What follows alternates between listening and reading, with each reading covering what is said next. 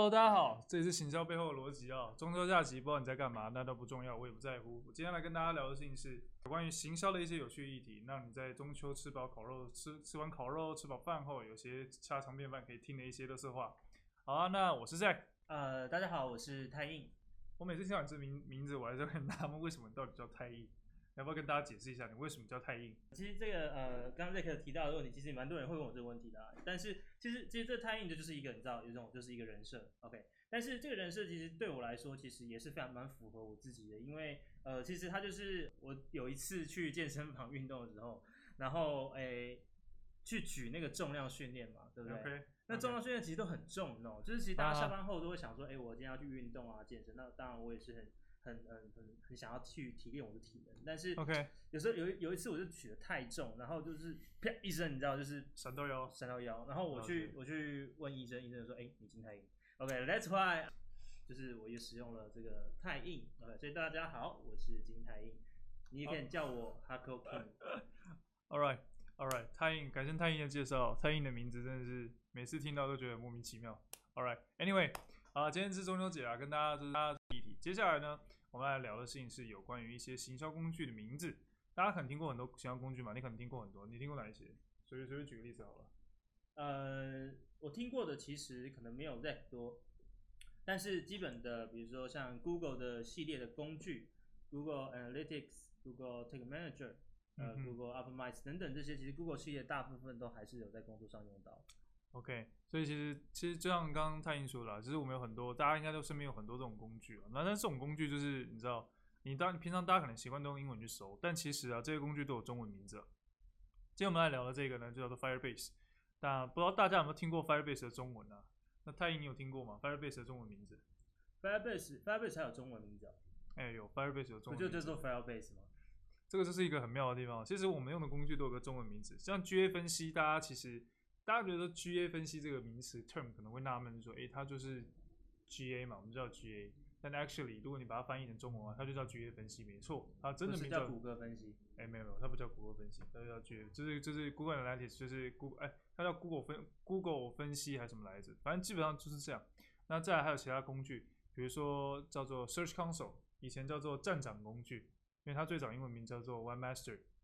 那这些英文听起来都翻的不错，对不对？但我们今天要来分享的这一个就有点雷了，我真真心觉得他翻的有点奇怪，对。它叫做 Firebase 嘛，那它中文叫做火力地堡、火力基地。火力地堡，它有两种名字。这是台湾来着的吗？这听起来，这对这这名字听起来，我在玩电电玩游戏有没有？火力地堡，哇，这是不是是不是这个一开局一开局就三对三？地堡真的是那个地堡吗？呃，就是那个地堡。但是你你如果你如果去网上搜寻，应该两个都有了，两个都有会搜到这两个 term。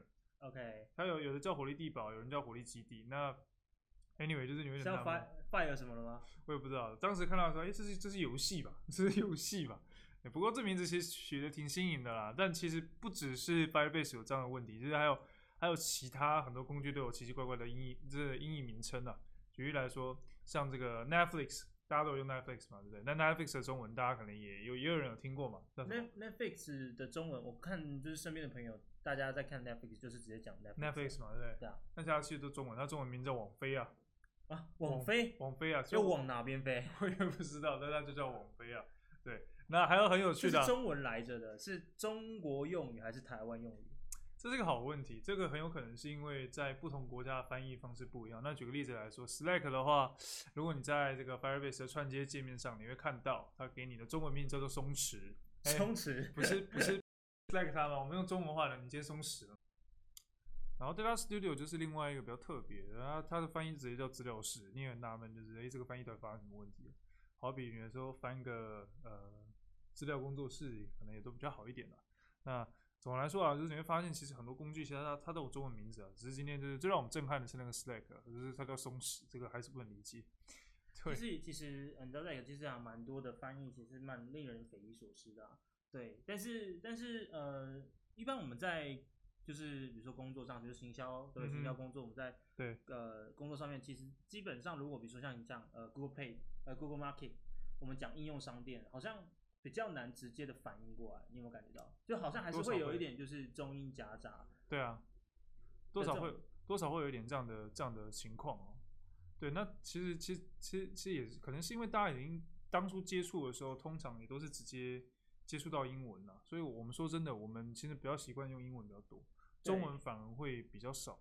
对，这个好像就是大家常讲经营理吧，但但其实经营也是一种调侃的，但是其实这个好像在生活上面好像也都，呃，如果在工作上上面就经常会这样讲，所以或者说，哎，比如说像我可能会用 Google Analytics 来做一些分析，嗯、看一些报表嘛，对不对？嗯、但我不会说，哎，那个 Zack，我今天使用那个谷歌分析来做一些报表，嗯，你知道这个就有点像是中国人的感觉，虽然我没有要站就是就是这两边啊，这边没有要站这件事情，但是我是说就是这个这个感觉是蛮奇怪的。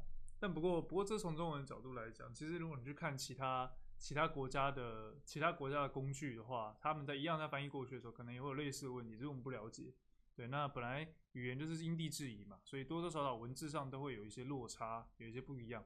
但只是有时候就是你在工作上，比如说你跟一些 partner 或者一些呃伙伴在做对接或者是聊到的时候，你就会有点惊，有点错愕，他突然讲了一个你没听过的名词。哎，你们有用吉拉吗？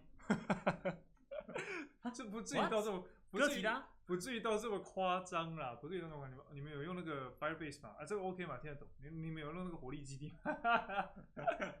OK 啊，其实实际上来讲，我现在没遇到这样子的，但是只是分享说有类似的情况发生。比如说工作上，他可能说了一个我们在常使用的工具或者常使用的名的东西共同在使用，但他讲了一个我却没听过的名词，当然是 shock。不知道各位听众，你们自己都是用什么样的用语在跟你的同事沟通？OK，如果你今天有用 Steak 的，麻烦从明天中秋连假之后，你就问他说：“哎，请你，你今天用了过松弛了吗？” 对，要小心哦，不要跟女同事讲，这真的不要不要女同不要跟女同事讲这样的事，也不要随随便便跟一个比较敏感的男同事讲这样的事，都不太舒服啊。对，你要是我一一一路被告上性平会啊，本本电的跟电本电台无关，好不好？跟本电台无关，大家自己留意一下。Anyway。好了，很感谢今天就是呃，就是金泰印就是跟我们一起来分享这个题目。那也希望大家在中秋节的时候，呃，可以多想想看自己用了哪些行销工具，不要吃太饱，忘记了自己在做什么，小轻松食。我们下次见，拜拜。好，拜拜。